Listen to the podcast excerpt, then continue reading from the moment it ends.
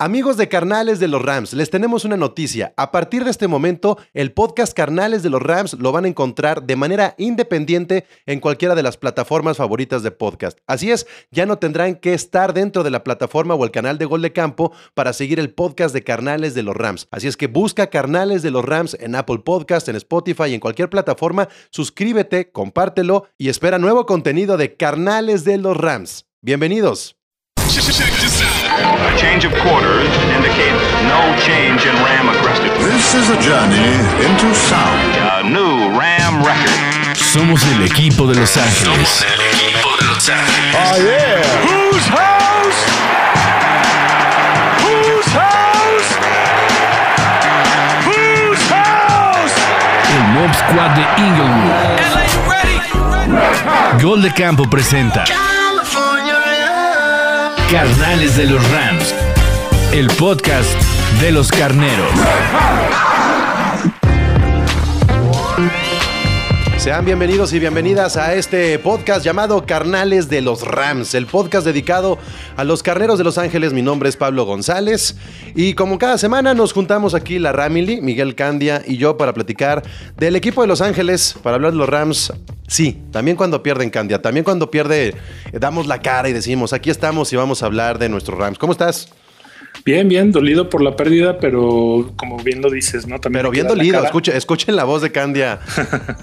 Sí, ando, ando, ando, ando dolido, ando triste, chingado. ¿Sabes qué me da coraje? Pero, pero hay que dar la cara. ¿Qué te que, da coraje? que- que dijiste que, que faltaba un partido para que te convenciera Stafford. Y yo te quería preguntar si, si, si entonces ya no te convenció Stafford o, o- o si aún perdiendo ya se, se ganó tu corazón. Te voy a decir algo, ¿eh? Este, fíjate que después de este partido, que, que, bueno, no lo vi completo, pero vi el resumen y, y las anotaciones y todo, eh, veo que Matthew Stafford, eh, sabes que sí me convenció más por una simple y sencilla razón. Es humano, eh, comete errores, se vale. Entonces, ah, creo que eso fue lo que yo esperaba, ¿no? Como que todo el mundo lo ponía en un pedestal tan alto que decían, ah, es- este cabrón es, es inhumano. Eh, ya con, esta, con este partido perdido, con los errores que escuché que cometió, con los detallitos que pasaron, ya puedo decir, ok, bienvenido. No, no le doy mi, mi- mi corazón como en su momento se lo di a Jared Goff, pero puedo decir bienvenido. Ya lo, ya lo reconozco y lo acepto como coreback de Los Ángeles. Ok, yo, yo te puedo decir otra cosa. Por ejemplo, que el hecho de que viera yo molesto a Matthew Stafford una derrota me llena Después, más sí. que cuando perdían los Rams con Goff y lo veías como si nada. Claro. O sea, eso, eso me molestaba mucho. Y la gente dice, bueno, viven obsesionados con Jared Goff. No, pues es que yo soy aficionado de cinco años Sí, para acá, no y- tengo otro punto de comparación. Y quieras que no es lo que nos tocó y fue quien nos ilusionó este, desde que fue el pick número uno. Entonces, o sea, lo vivimos muy personal el tema de Jared Goff. No es que estemos obsesionados con Jared, con Jared Goff, es que es nuestro punto de comparación, porque no podemos compararlo con Case Keenum, no podemos compararlo con Sam Brad- Bradford, no podemos compararlo puta, ni con Kurt Warner, así de fácil. Pero ¿sabes qué me dolió más, Candia? Se, se cayó una de mis predicciones. ¿Cuál? Acuérdate que yo había dicho que los Rams iban a terminar invictos en el SoFi Stadium. Ah, Eh, sí. Pues ya, se acabó una de mis predicciones, pero Matthew Stafford sí dio un pase de anotación. Entonces todavía me queda la Hasta predicción. ahí sigue esa. Todavía me queda la predicción viva de que Matthew Stafford va a dar un pase de touchdown en todos los partidos de esta temporada 2021. Ahí está, este Ramily, díganos ustedes en Twitter, en las redes, en el Facebook, en Instagram, ahí en arroba gol de campo o en gol de camp en Instagram y en Facebook. Díganos en los comentarios también en el, en el Facebook de, de los Rams México, en donde ustedes puedan comentar, díganos, pues, ¿qué, qué les... Ya se cayó Candia. Lo que escucharon fue Candia cayéndose de la silla. Ay, disculpen. No, no, no. Fue- si fue- de la, de la capturado. silla hubiera sido un terremoto. Fue, captu- fue capturado Candia. Este, sin alusión, sin alusión a nuestro próximo rival o del tema de la captura. Ahorita, ahorita le decimos por qué. Ahorita platicamos de eso. Ya hizo cara el invitado de, el "Oh, ok". coreback más capturado. No, no, espérate, historia. todavía no, todavía no estamos hablando de, de las, nuestras penas, no la estamos curando Ah, todavía. sí, sí, sí, sí, sí, sí. Todavía Entonces, nos estamos díganos- las heridas, vilmente. Que, que- que nos diga, yo quiero lanzarle la pregunta a, a la Ramily que nos escucha. ¿En qué posición del Power Ranking, independientemente de los récords, porque a mí también se me, se me hace un poco ridículo este hecho de decir, pues ya le ganaste a Tampa, te vas a número uno. Te ganó Arizona, ahora Arizona se va al número uno. A mí se me hace un poco ridículo también pensar Están que. muy desfasados, ¿no? Ah, pues entonces si San Francisco le gana a Arizona el fin de semana, San Francisco se va a ir al número uno. Pues no, no, no deben de funcionar así los Power Rankings. Los Power Rankings deben de funcionar según el potencial que puede tener un equipo para ser el mejor de la liga. Y yo sí creo que Arizona puede ocupar el puesto número uno. Y sí creo que los Rams pueden ocupar el número dos. Pero Muy no me digas. Candia, que no, que, que no te da frío también encontrarte en el camino a los Bills. No, definitivo. Este, a ver, eso de los Power Rankings pa- para mí siempre se me ha hecho muy subjetivo. Y voy a hacer un poquito de promoción, pero revisen en, en goldecampo.com.mx los Power Rankings de, de Paco, ¿no? Este, esos son como que un poquito más como tú dices, son más objetivos en el sentido no de que, ah, pues estamos jugando al rival más débil, entonces el que se chinga al más chingón se convierte en el más chingón. No, no, definitivamente así no va, sino como que tiene que ver este, el tema de estadísticas, el tema de equipo, cómo va, las lesiones, etcétera, y el resto también de partidos que le quedan por jugar. Entonces ¿Y la división? creo que ¿Dónde está y la metido? división. Entonces creo que, que, que, este, basarnos en los power rankings que andan flotando por todos lados se me hace un poquito aberrante. Yo veo Pero que, si lo vamos ya, a- sa- ya sacaron del top 5, por ejemplo, a los Chiefs, algunos Power Rankings.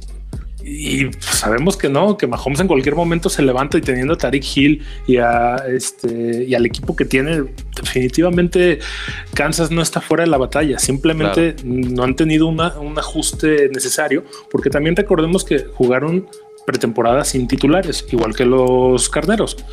Ahí vamos, ahí vamos. O sea, se está dando el ajuste. O los Bills. Que, y, que arrancaron aparte, en semana 2. y aparte, otra cosa a lo que yo le atribuyo la derrota de este fin de semana pasado es a que se usó el uniforme completamente azul. Ay, sí, me, me choca ese uniforme. me choca esa combinación. No, es que azul con azul siempre se ha perdido. Yo siento que, que, que al coreback lo que necesita es contraste. Exactamente. Y tam- o sea, tú como, como coreback necesitas identificar luego a tus compañeros con contraste. Contraste entre el, entre el campo y el uniforme o entre el mismo uniforme. Es decir, pues un blanco completo ayuda porque se contrasta con el campo. Pero un verde completo, un azul completo puede eh, perderse un poco entre, entre el campo y además también ves masa.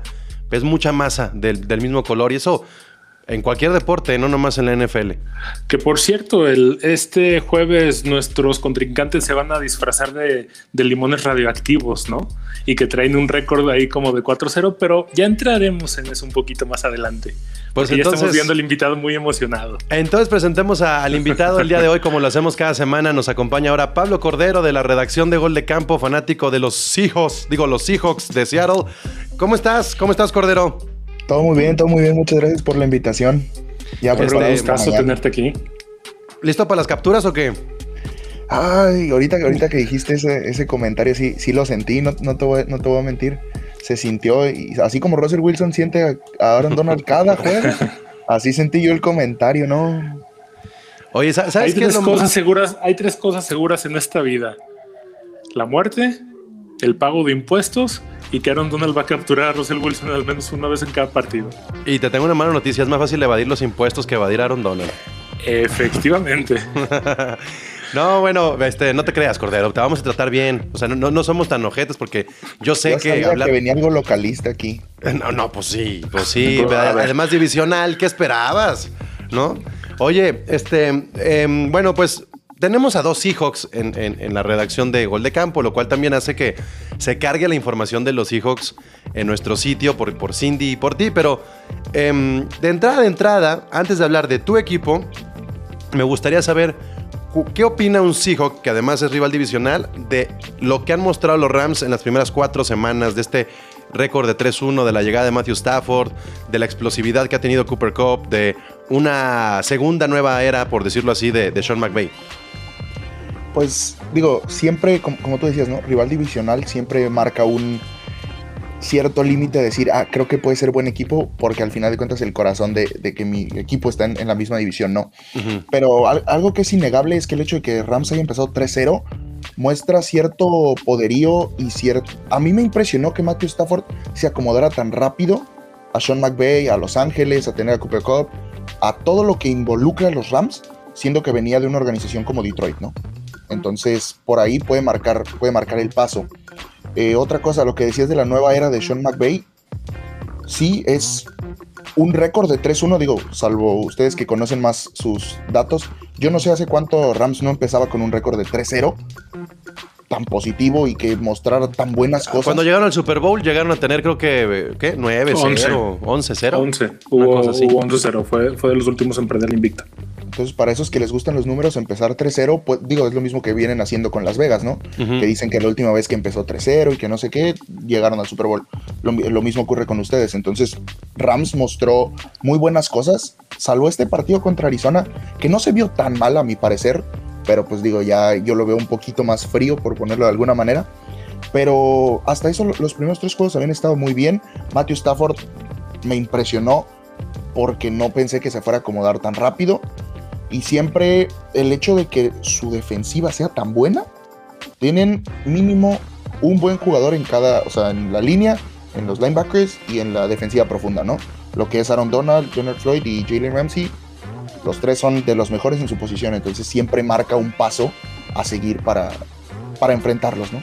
Sin, em, sin embargo, a mí lo que sí me preocupa es que a pesar de que se le ganó a Tampa Bay, Tom Brady superó las 400 yardas. O sea, el fuerte de los Rams era detener el juego aéreo el, año pasado y ahora con Tampa, aunque le ganaste, permitiste que el juego aéreo de, Tampa te, te, hiciera daño. Ahora con Murray, lo decíamos la semana pasada, Candia, es la primera vez que te enfrentas a un coreback correlón, correlón o corredor, como le quieran decir, y se terminó indigestando. O sea, la realidad es que a los Rams, Josh Allen, Lamar Jackson y ahora Kyle Murray les comienzan a crear problemas. O sea, sí, sí empieza a haber un, gran defecto. Yo veía como Murray corría hacia los extremos, hacia los lados, nadie lo alcanzaba. Y es la mejor forma de evadir a Aaron Donald, escapándote por, por, por, los extremos. Es más rápido Murray que otros corebacks que son, que son corredores. Ahí sí creo que, que nadie va a quitar eso. O sea, el caso es Russell Wilson, aunque sepa correr, ya no tiene velocidad y por eso es más capturable. Pero eh, yo creo que también Arizona en cualquier momento van a hacer esa lectura de cobertura por los costados y ahí está la detención.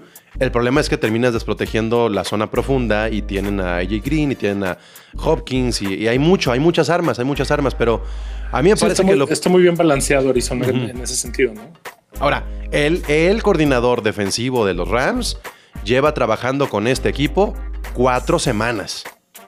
O sea, olvídense de Stafford. Cuatro semanas del coordinador defensivo. Tienen que poco a poco ir mejorando. Claro, y, eso es algo que, ya se empieza a ver en redes sociales, ¿no? El, el despidan a Raheem Morris. No, no, no, o sea, espérense, a ver, y lo, dijimos aquí desde el primer capítulo, desde el primer partido, desde el segundo este partido, se confirma ahorita con este cuarto, la defensa no ha terminado de cuajar, todavía no saca su potencial al 100%, como lo acaba de señalar este tutocayo Cordero. Eh, tenemos a Leonard Floyd, tenemos a Aaron Donald y tenemos a, a Jalen Ramsey de profundo. O sea, está, está la defensa con jugadores excepcionales en cada posición. El pedo es que todavía no termina de cuajar porque Raheem Morris, como tú dices, tiene apenas cuatro semanas, se está empezando a adaptar. No es fácil lidiar, me imagino que no debe ser fácil coordinar a estas superestrellas. Que, aparte ya traían una dinámica muy funcional, ¿no? con Brandon Staley y previo a eso con Wade Phillips. Entonces, este, Raheem Morris no es que esté haciendo mal su trabajo, es que se está adaptando a su trabajo. Pero volvemos a lo mismo. ¿Qué es mejor? ¿Tener una defensa número uno en las primeras cuatro semanas o tener una defensa número uno en las últimas cuatro semanas? Claro. ¿No? Claro, claro. Sí, no, yo, yo estoy totalmente de acuerdo. Pero bueno, este es tema del pasado, los Cardenales de Arizona. Eh, lo, que lo, es, lo que es cierto es que el año pasado estaba como muy claro que el 1-2 eran los Seahawks y los Rams como lo fueran acomodando y que, y que han mejorado mucho los Cardinals y que ahora nos tenemos que unir, Cordero, los Seahawks y los Rams, para que ustedes le ganen a los Cardinals. Porque si no, si, si los Cardinals, veo muy probable que le ganen a San Francisco y los Seahawks no le ganan, se nos van a ir y se nos van a despegar y vamos a estarnos peleando ya por ese segundo lugar, ni siquiera por el, por el campeonato divisional, ¿no? Sí, donde Arizona empiece 5-0, se nos va a complicar, digo, se nos va a complicar porque estoy hablando de los dos equipos, ¿no? claro. Se nos va a complicar de una manera bastante grande, diría yo, porque como decías, San Francisco, al menos de, lo que yo vi del partido que tuvimos nosotros eh, este fin de semana, sin Garópolo y con Trey Lance con miedo, entre comillas, no va a funcionar como debería. Entonces quedamos tres. Y de esos tres, Arizona está mostrando un nivel impresionante.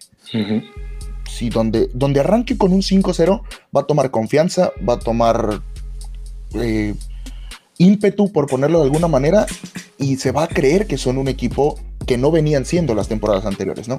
Como tú decías, Rams y Seahawks se peleaban el 1. Y, Arizona y San Francisco el 3 y el 4. Eso estaba marcado en, otras temporadas. Ahora Arizona está dando un paso hacia adelante y está diciendo, bueno, yo también estoy aquí. Y quiere lograr ser el campeón divisional, ¿no? Digo, sin meter cizaña, pero el último fuimos nosotros. Entonces nos quiere quitar el título, ¿no? Pues eh, hablemos entonces de, lo que, de lo que se viene, Candia, que viene además a hacer un juego de, prime time. Sí, mira, eh, Cordero, tuvieron el último campeonato divisional, pero porque tuvieron un calendario mucho más papa, y lo sabes, ¿no? Este, pero bueno, vamos viendo qué va a pasar este jueves. Yo creo que ya sabemos o sea, esto ya es una crónica de una muerte anunciada, porque ya sabemos que Pete Carroll nomás no puede adaptarse al juego de Sean McVay, no puede hacer lo que sí hace Shanahan de, San Francisco. Entonces, eh, ahora es pronosticar capturas. ¿Qué tan difícil va a ser este, para Seattle medio mantener el ritmo? Y sobre todo, eh, que tienen localía pero ah, la declaración importante que hoy dijo Aaron Donald, que qué bárbaro, cómo me gustó y que seguro a ti y a Cindy les dolió en lo más profundo del corazón, cuando le preguntaron, oye, pero es que en Seattle este, eh, la, fanaticada es muy fuerte y todo. Y dice, sí, pero yo me alimento de la energía de los que están ahí gritándonos. Hijo de su madre, qué dolor, ¿no? O sea, es como, como, como utilizar este conjuro de que lo que me digas botellita de Jerez, todo lo que me digas va a ser al revés. Sí, y, creo, que, creo que por un lado eso le pesa a Seattle porque siempre se jactan, o bueno, nos jactamos, mejor dicho, de tener una de las opciones más ruidosas y que más apoyan al equipo en los partidos de local. Entonces, el hecho de que venga Aaron Donald, que siempre nos causa problemas, y nos diga, bueno, a mí díganme lo que sea, yo de tomo les voy a ganar, o demás cuestiones, siempre está un punto de decir, y quererte sacar la espinita en el juego, ¿no? Entonces, vamos a ver cómo va saliendo, porque creo que la línea ofensiva es un desastre desde hace años, eso está claro, ¿no? Y contra Aaron Donald y con Leonard Floyd blitzeando y demás cuestiones, pues siempre se nos ha complicado. Entonces, a ver si ahora con Shane Waldron, que tenemos de, coordinador ofensivo, que se tiene que adaptar también, que viene de, de allá con ustedes, pues a ver si, si eso ayuda un poco, ¿no? Mira, a mí me gustaría hacer una comparación eh, estadística, porque me parece que luego en este tipo de juegos donde hay corebacks tan, tan dominantes, tan metódicos, de buenos números, sí me gustaría ver en qué momento llegan ambos, porque creo que va a ser como la gran diferencia, lo que puede hacer Russell Wilson, lo que puede hacer Matthew Stafford, sobre todo en el último cuarto. Russell Wilson ha lanzado para 1044 yardas, mientras que Matthew Stafford ha lanzado para 1222. El mejor receptor de Stafford es Cooper Cup con 431 y el mejor receptor es Tyler Lockett con los Seahawks con 333. Estamos hablando de 100 yardas de diferencia. Lo que realmente me preocupa de los Rams es que el segundo receptor no es Robert Woods, es Van Jefferson con 226 yardas y acá tenemos a DK Metcalf con 285. Me parece que este pique que vamos a tener de juego aéreo, porque además Chris Carson está como en duda, ¿no? Tengo entendido que Chris Carson está en duda para el juego y este y Darrell Henderson se ve, se ve que le está costando la vuelta después de lo que le pasó con las costillas. Entonces me parece que el juego aéreo va a ser fundamental en el partido del, jueves. Y siento que los Rams tienen una pequeña eh, ventaja no solamente al momento de atacar, sino también al momento de defender. Los Seahawks solamente cuentan con una intercepción y los Rams cuentan con, con tres, si no me equivoco, tres intercepciones. Déjame acá corroborar. Sí, con tres intercepciones. Este, una de Long, una de Ramsey, una de Reader. No sé si me esté faltando alguna, según yo son estas tres. Pero, pero tú, tú cómo, cómo descifrarías, eh, cómo podrías de alguna manera creer que van a neutralizar el juego aéreo, porque me queda claro que el terrestre ni para los hijos ni para los Rams va a ser un factor importante para el jueves. Sí, eh, yo creo que, por ejemplo, lo que decías de Chris Carson es cierto, está en duda y quizá no juegue y demás cuestiones. Creo que en el partido contra San Francisco, dudo que lo hayan visto genuinamente, pero creo que Alex Collins. Haces bien. Sí, Alex Collins salió avante y creo que por ahí podría empezar a marcar, buscar titularidad o un mínimo más, más acarreos, ¿no? Pero el juego aéreo es fundamental, sobre todo con los corebacks que tenemos ambos Ujú. equipos. La diferencia está, y, y ya no tanto en números, que sí son muy importantes y siempre, digo, las 100 victorias de Russell Wilson en llegar en ese momento, ahí marca un poco. Pero el hecho de que en su defensiva, no es, su defensiva profunda no esté hecho un desastre, partiendo de ahí, digo, yo sé que no vieron el partido, pero se viralizó el clip donde Jamal Adams y Sidney Jones se pierden totalmente en la cobertura. Ninguno supo qué pasó. Divo Samuel anotó solísimo. Entonces, ese tipo de errorcitos que para mí es error de Sidney Jones, para otros es error de Jamal Adams, ese tipo de errorcitos marcan mucho. Y en juegos tan importantes como lo son los divisionales, marcan todavía más, ¿no? Porque siempre pesa, por ejemplo, no sé, ahorita fue Divo Samuel, pero en el partido del jueves podría ser Cooper Cup, podría ser cualquiera de los receptores de los Rams, y siempre marca eso, ¿no? El hecho de que vengamos de un 3 y fuera y después nos hagan una jugada así, siempre pesa y siempre dices, creo que pudimos haber dado más, ¿no? Y nuestra defensiva profunda, pues si es Sidney Jones, si es Trey Flowers, si es DJ Reed, si es del que pongan ahí, creo que contra Cooper Cup poco se puede hacer. Pero también creo que contra DK Metcalf y Tyler Lockett, a uno de los dos van a poder agarrar. Sin embargo, el otro muchas ocasiones va a quedar solo. Por ahí ¿Quieres está la estadística, ¿no? ¿Quieres otra estadística este, pues de esas matadoras? A, a- a, a Stafford lo han capturado tres veces en cuatro semanas. Tres veces. A Russell Wilson lo han capturado 11 y no se ha enfrentado todavía a la línea defensiva de Aaron Donald. Este, me parece que es preferible que te capturen a que te intercepten de cualquier forma, pero eh, eh, por, eso, por eso pongo sobre la mesa estos números fríos porque yo siento que el año pasado eran mucho más favoritos los Seahawks contra los Rams y aún así supieron neutralizar a los Seahawks. Mi pregunta es, no, no quiero ser como tan, tan tajante y decir, oh, somos muy favoritos, vamos a barrer a los Seahawks, porque si uno dice eso, luego pasa lo que contra Arizona y, y justamente te ponen en tu lugar. Te, pues, te ponen en tu lugar.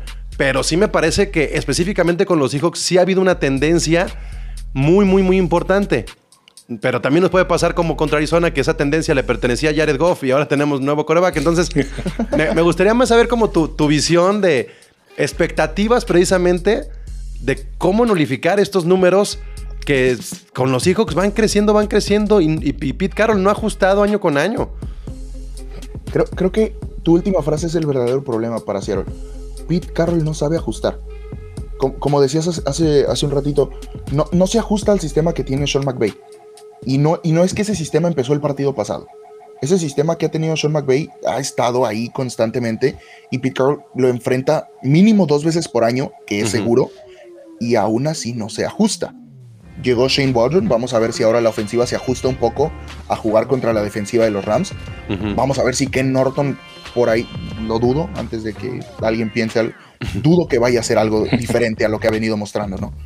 Pero entonces, creo que Seattle, si bien es cierto que la, que la, que la ofensiva aérea va a ser la, la primordial, creo, y esto lo voy a soltar aquí como a ver qué opinan ustedes, creo que Alec- Alex Collins nos va a dar una buena sorpresa, sobre todo por lo que mostró contra San Francisco, y creo que tiene talento.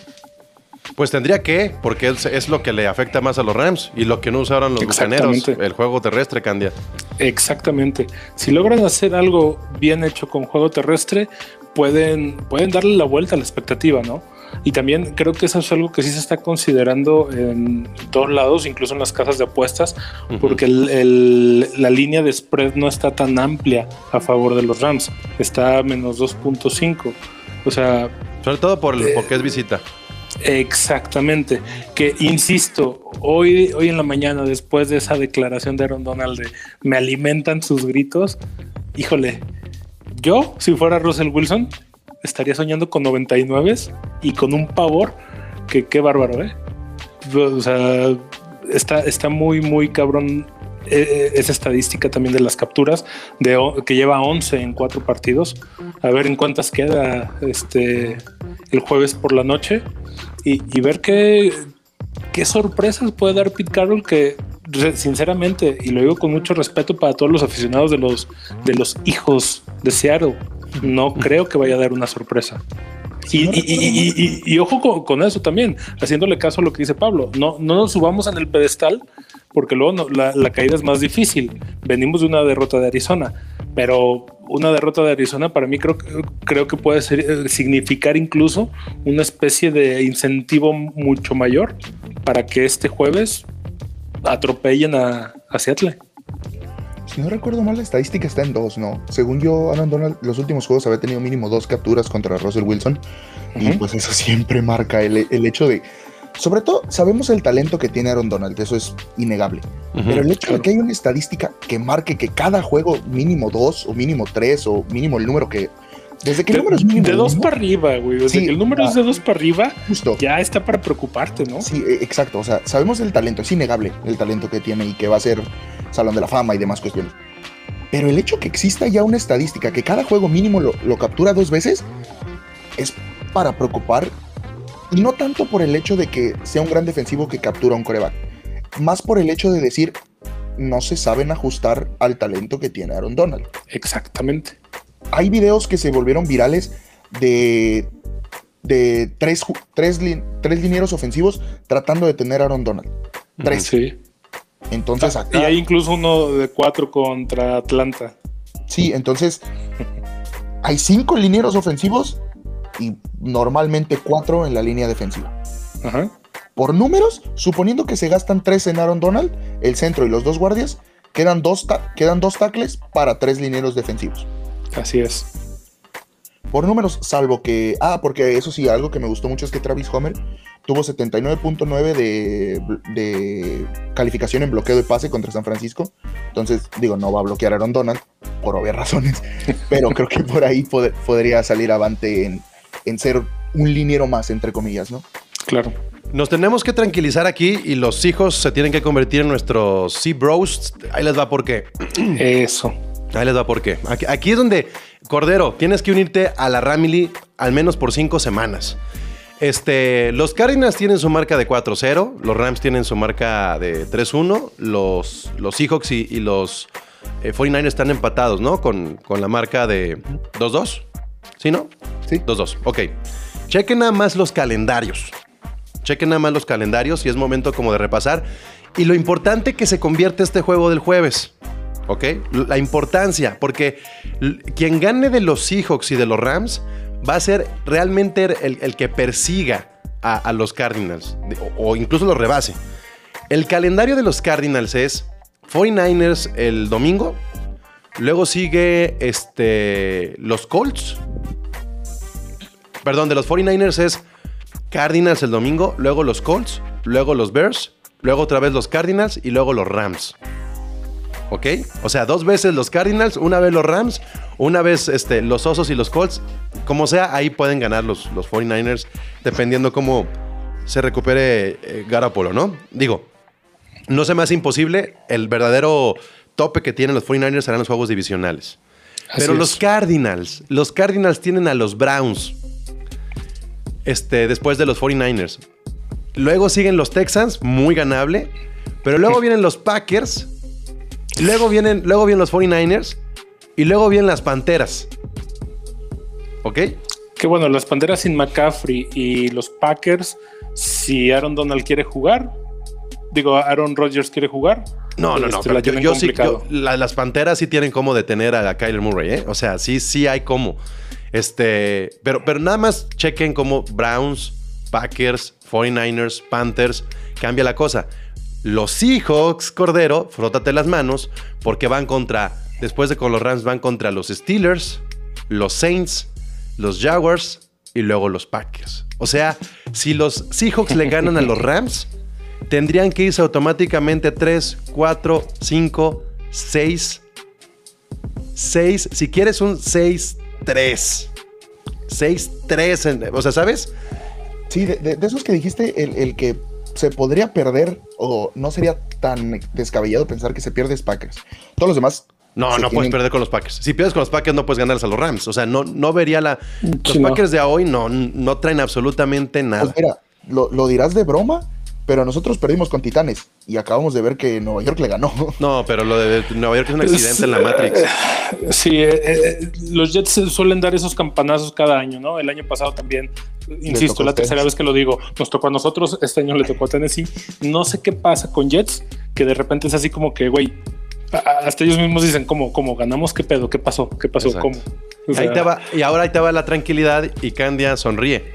El calendario de los Rams.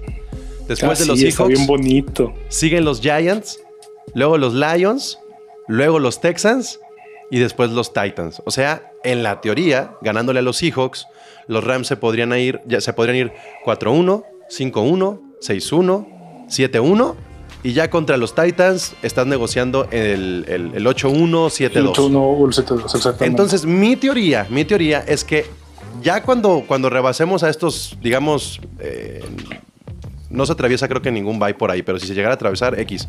Mi punto es que para la primera semana de noviembre vamos a tener una mayor claridad. Tendrían que dominar sus eh, calendarios los Seahawks y los Rams y esperar un poco a que los Cardinals se, se- se topen con estos Browns, se topen con estos Packers, se vuelvan a topar con los 49ers y, y- y pierdan uno de los 49ers, ya sea este domingo o el que sigue. O sea, si, si conseguimos que pierdan los Cardinals tres partidos de los próximos cinco, ya lo hicimos. podríamos tumbarlos al tercer lugar, eh, Cordero. O sea, no, no, no es. Estos Cardinals que pueden estar en el Power Ranking 1 podrían tener un bajón caer. en las próximas cinco semanas bien importante en la división y los partidos divisionales comen- comenzarían a, a- a valer un chingo, ¿no? Solo, solo quiero decir para ustedes que no lo están viendo, la sonrisa que tiene Pablo en este momento es una cosa que vale oro, ¿eh? O sea, para ustedes que no lo están viendo, está feliz de una manera. Es que, es que Sean McVay dice: Qué bueno que nos aventaron ya el partido de jueves, Así es. porque el partido que menos podemos preparar y menos te puedes recuperar es al principio de la temporada y no al final.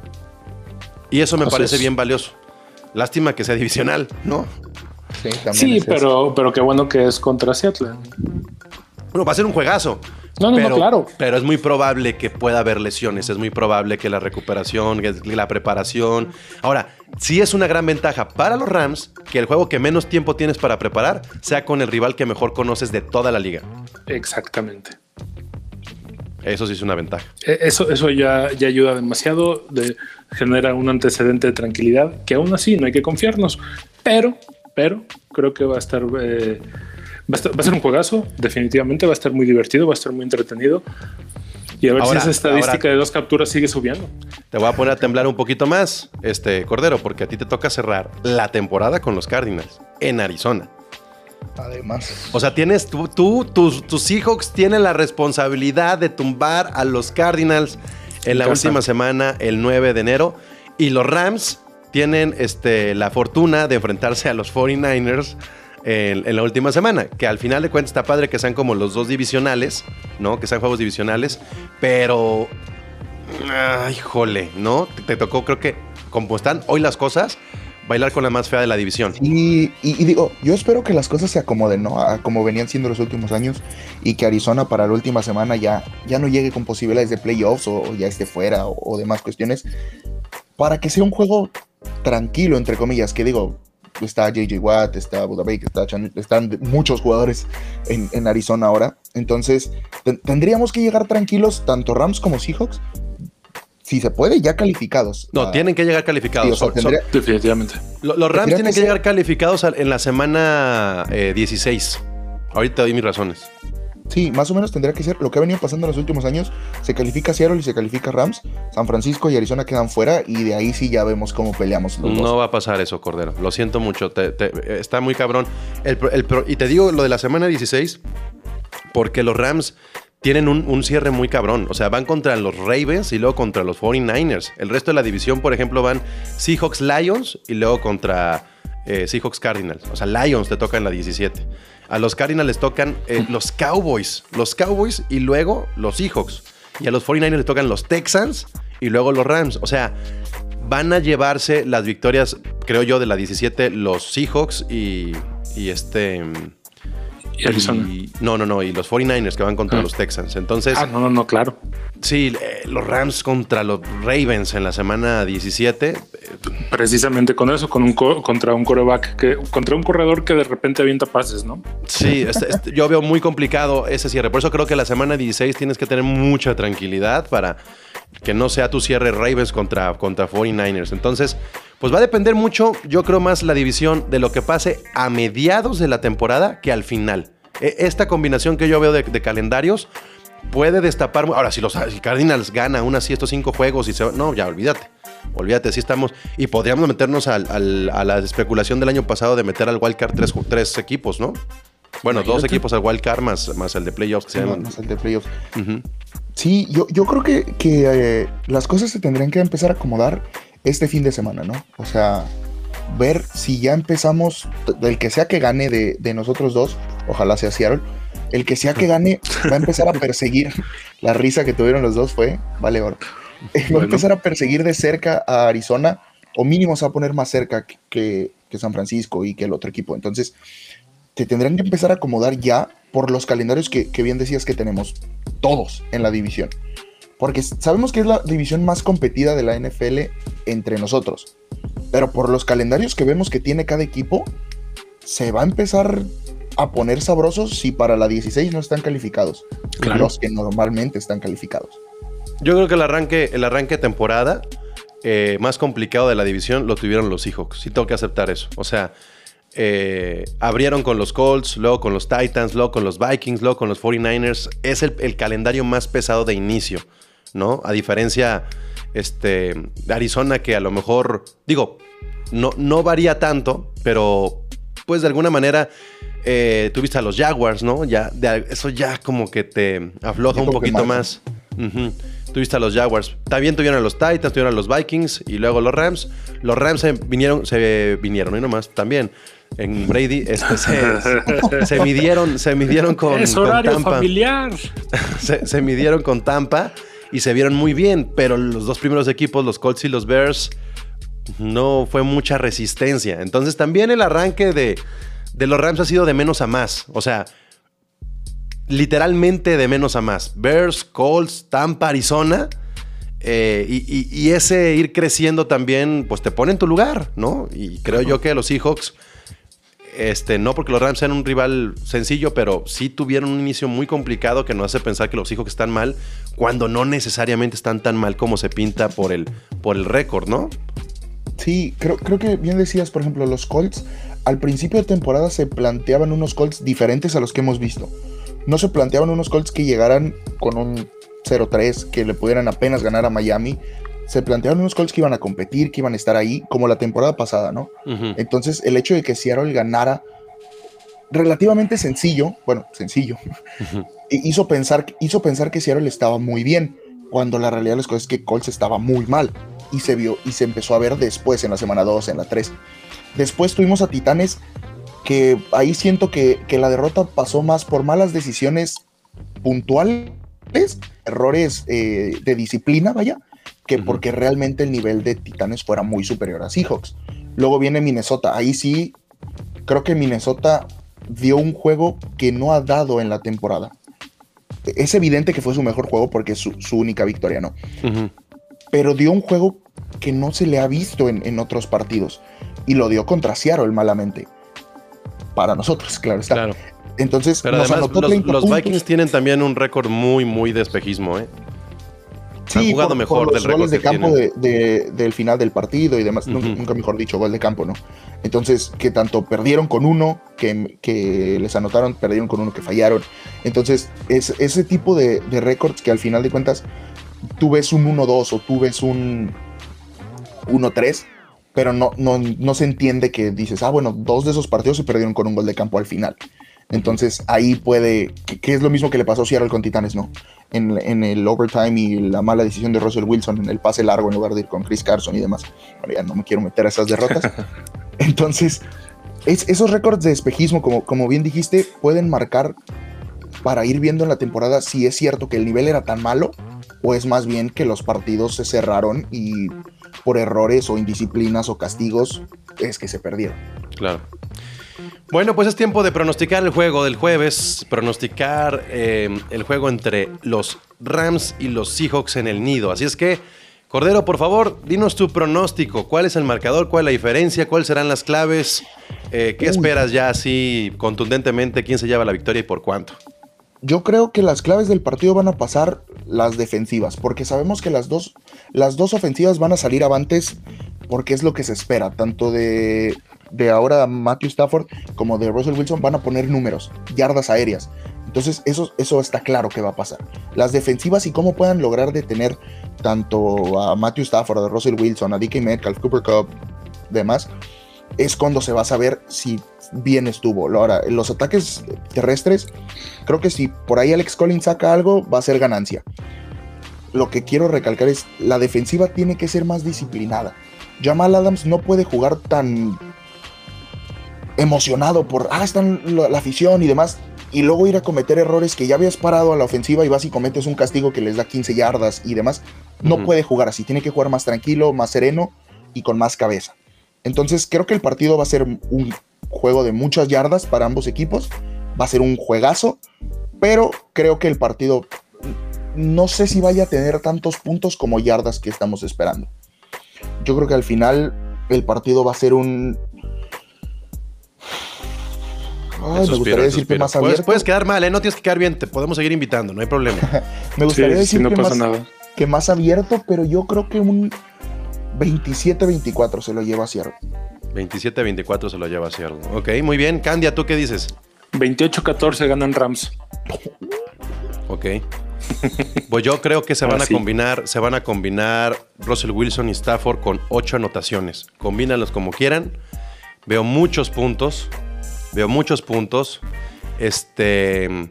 Porque además, yo sí creo que McVay se va a quitar la espinita de con Arizona. Y Claro. vamos a ver jugadas profundas, profundas, profundas, profundas. Vamos a ver mucho de Sean Jackson esta semana. Este, y de Robert Woods también, ¿eh? Ya es, es Sí. como cantadísimo, cantadísimo. Claro, Entonces, claro que ya, ya toca descansar Cooper Cup. Vi muy mal a Cooper Cup el último juego porque también, este, pues no, también tienes que apostar por otro jugador, ¿sabes? Es mucha Tienes que presión la que tiene. Cooper Cup. Tienes que Entonces, yo, sí, descansarlo. yo sí creo que pueden ser hasta ocho anotaciones combinadas entre los dos corebacks. Ojalá que sean 5 y 3 o 6 y 2 para, para Stafford. este, Va a estar eh, bueno. esa, esa es mi matemática y sí confío en que los Rams van a ganar por la mínima. Eso es lo que Ok, creo. Ay, Y bueno, el otro juego. El domingo tenemos el otro divisional. Así es que, Candia, ¿qué esperas de 49ers contra Arizona? Arizona va a atropellar. No Sí. sé cuánto, pero los va a atropellar. O sea, no, no, no, no hay forma de que, de que San Francisco meta las manos. Y, y es difícil atropellar a San Francisco. Es de los equipos más difíciles de barrer, ¿eh? Pero Sí, sí, sí, pero con lo que está mostrando Arizona ahorita y con lo que no está mostrando eh, San Francisco, creo que va a estar muy, muy sencillito que, que- que los Cardinales le pasen por encima. pobre Sobre todo eso, ¿no? Que San Francisco no está mostrando lo que debería mostrar. Exactamente. Creo que Trey Lance era un prospecto físico atlético muy importante y no se está aprovechando. ¿Y George Kittle qué me dicen? Por- Cero anotaciones. O sea, Kittle está borradísimo. Sí, ¿no? No está siendo productivo, nada. Pues, ¿cuánto, cuánto le pones, este, Cordero? Ah, me gustaría decir que gana San Francisco porque se cierra la división, pero Arizona yo creo que se va a llevar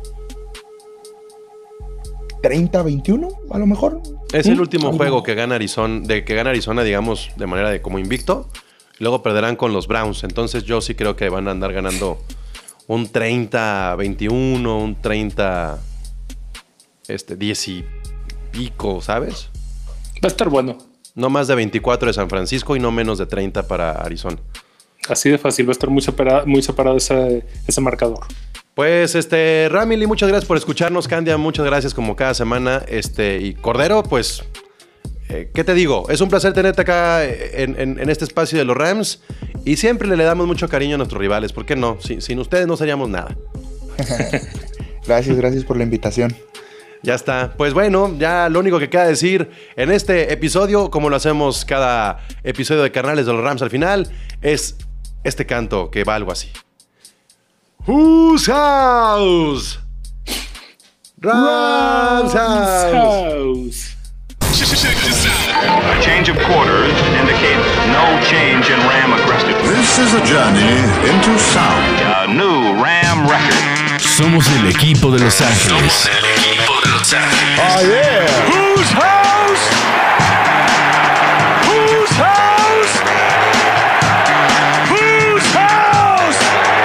Squad de Inglewood. Gol de Campo presenta Carnales de los Rams. El podcast de los carneros.